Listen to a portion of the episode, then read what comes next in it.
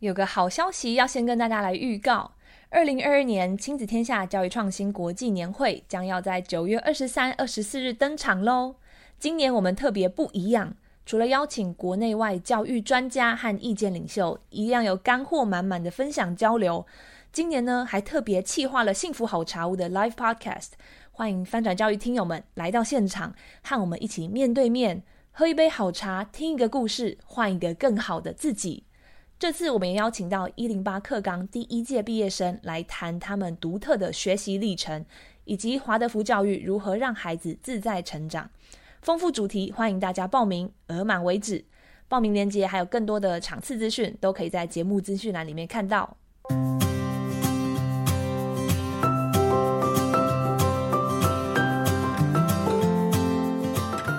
最新国内外教育趋势，十分钟精华笔记，说给你听。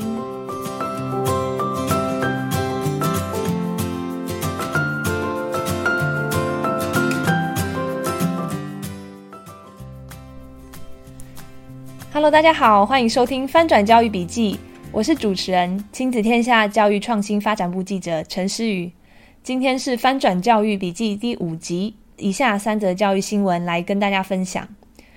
第一则笔记讨论的是，美国有个研究发现，过去五十年孩子的数学表现进步的幅度比阅读表现进步的幅度多得多。那结果竟然跟营养有相关。这个内容来源是美国教育媒体 Education Next，他们在八月有一集 Podcast 被蛮多的研究机构还有教育媒体转推跟讨论。那他们这个 Podcast 的频道叫做 The Education Exchange。那是一位哈佛大学的博士后研究员 Shakil，他上节目来分享到这个新发现。那哈佛这个研究团队从美国长期的标准考试成绩来做分析，发现哦，五十年来小学、国中、高中生他们的数学阅读成绩都提高了，但是在各个阶段数学科目的表现提升都比阅读成绩的提升还要高出很多。那去探究里面的原因，发现是因为阅读跟数学他们所需要的能力不太一样。数学比较需要 fluid reasoning，就是中文又翻作流质智力。那阅读理解反而是比较需要 crystallized knowledge 的，就是中文翻作晶体智力。那因为人类整个生活五十年以来环境有改善，包括营养啊、健康等等的进展，让小孩脑部在流质智力的发展有很有进步，那大过了晶体智力的这个进步幅度，所以数学成绩的进步比较明显。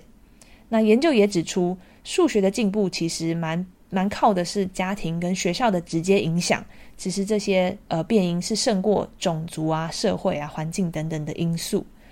那所以可以看出来，数学是相对呃成长比较能够控制的一个科目。所以如果政策上面是希望大幅提高学生的数学成绩，可以从帮助孩子脑部发育的刺激、营养啊、环境等等面向来着手，让孩子有更多后天的滋养，来提高他们的留职之力，进而提高他们的数学成绩。那这个节目里面也有讨论到。为什么在另外一个国际的测验 PISA 这个测验的结论好像又不太一样？那 PISA 其实是发现学生反而阅读进步比数学还要大，诶，为什么？那他们讨论到原因，可能是因为披萨他考的数学也非常重视阅读能力，因为披萨的目标就是要测验十五岁的孩子他们的能力是不是已经准备好面对真实的人生，所以在考题里面比较多的情境题、素养题型不是很容易哦，所以需要阅读能力好的孩子才能够获得高分。那笔记的第二则讨论到一个有趣的概念，就是有没有可能老师们用给徽章的方式来代替给成绩呢？这是哈佛教育研究所的教授跟团队提出的一个概念。最近还发表了白皮书，就是建议老师用徽章来传达中小学学生的学习成果。虽然很难说这是一个立即可行的方法，但是有一些延伸的运用可以帮助老师来鼓励学生的学习，还有教室管理。那文章里面用了童军的学习来比喻。当一个童军他学会了某一些特定的技能的时候，他会得到一枚徽章，那他们就可以缝在衣服上面，让人知道他通过了考验，然后也知道他会做哪些事情。例如说，他会野外生活，或者是会打某种特殊的绳结。那用徽章的好处是可以把学习项目做细分，而不是像一个成绩，就是只有一个综合的数字，而且还可能会被简化成 A、B、C、D 这几个等地。有时候孩子只是在某一个项目比较不擅长，那成绩等地就会被拉低，会被影响到，那这样就没有办法全盘呈现出孩子的努力还有进步。拿数学来举例，那如果孩子的三角函数学得很棒，但是代数有待加强，那他就可以得到一枚三角函数的徽章，而不会被这个代数的成绩来拖垮，然后在数学可能就是拿 B 呀、或者是 C 等等。那徽章的概念其实还可以拓展，可以帮助到学生跟未来的大学或者是职场雇主沟通他们特定的强项。例如说，有律师事务所，他需要文书记录或者是归纳整理论点很强的新人，那孩子就可以用他们可能在英文课里面得到的写作强项或者是辩论的强项的徽章来证明自己，这样雇主也不会。看了一个可能一个英文科目的一个等地成绩，他还是搞不清楚求职者就是特定方面的能力到底是如何。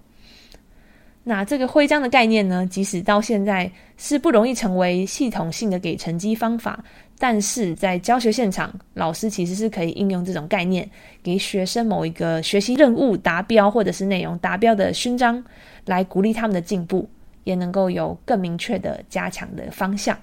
笔记最后一则题目是美国都会区对继职教育的新眼光、新做法。最近大家可能看到新闻有提到，越来越多台湾的大学为足而招生。那另一方面也有看到不少科技大学越来越受欢迎。在国外，尤其是英国、美国，他们的大学学费越来越贵的情况下，其实出现了一个趋势。就是越来越多家长跟学生考虑，就是是不是一定要念大学，花四年念大学是不是值得？那也有越来越多城市和企业更加重视职业训练教育。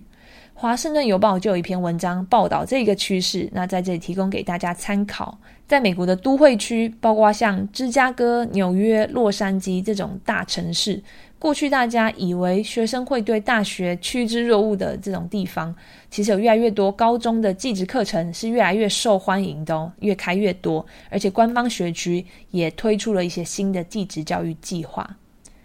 那同时也有另外一个现象，哈佛在文章有提到，呃，summer melt 这个词，嗯，melt 就是融化、消融的意思。那它代表的就是很多本来已经要去念大学的高中毕业生。已经申请到学校，但是经过一个暑假之后，他们决定不要去念大学了。可能是投入工作，投入技职工作领域，也可能是走别的路。而且这个现象越来越普遍，就是他们上考上了大学，但是却没有注册，没有报到。那其实，在职场有很多企业是张开手背迎接这，而且要愿意栽培这群年轻人的。像是亲子天下曾经编译报道过的 IBM 的 P-Tech 计划，那这个计划就是 IBM 跟美国政府和学校合作进行的计划，让中学生就能够有薪实习，而且有 IBM 的员工来当导师，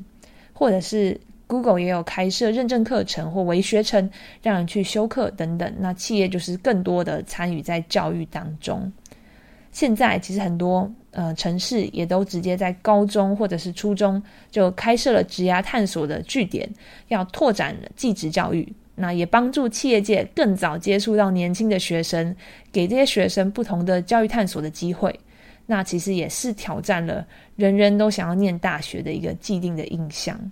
华盛顿邮报这篇文章还有提到，这一波技职教育热潮。跟过去很不一样的地方是，跟业界的关系是更紧密、更符合社会需求的，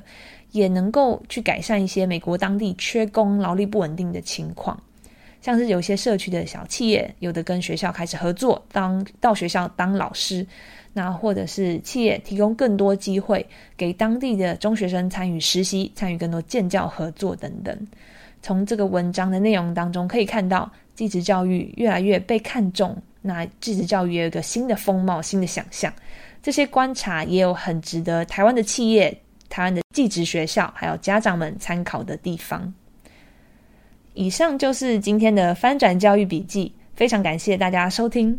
翻转教育 Podcast，从班级经营到教学方法，帮助你全方位增能。如果你喜欢我们的节目，也请在 Apple Podcast 上 Spotify 给我们五星好评。也很期待大家能够在许愿池留言，告诉我你们的回馈，或者是还想要听什么主题。那我们今天就到这里，我们下次见，拜拜。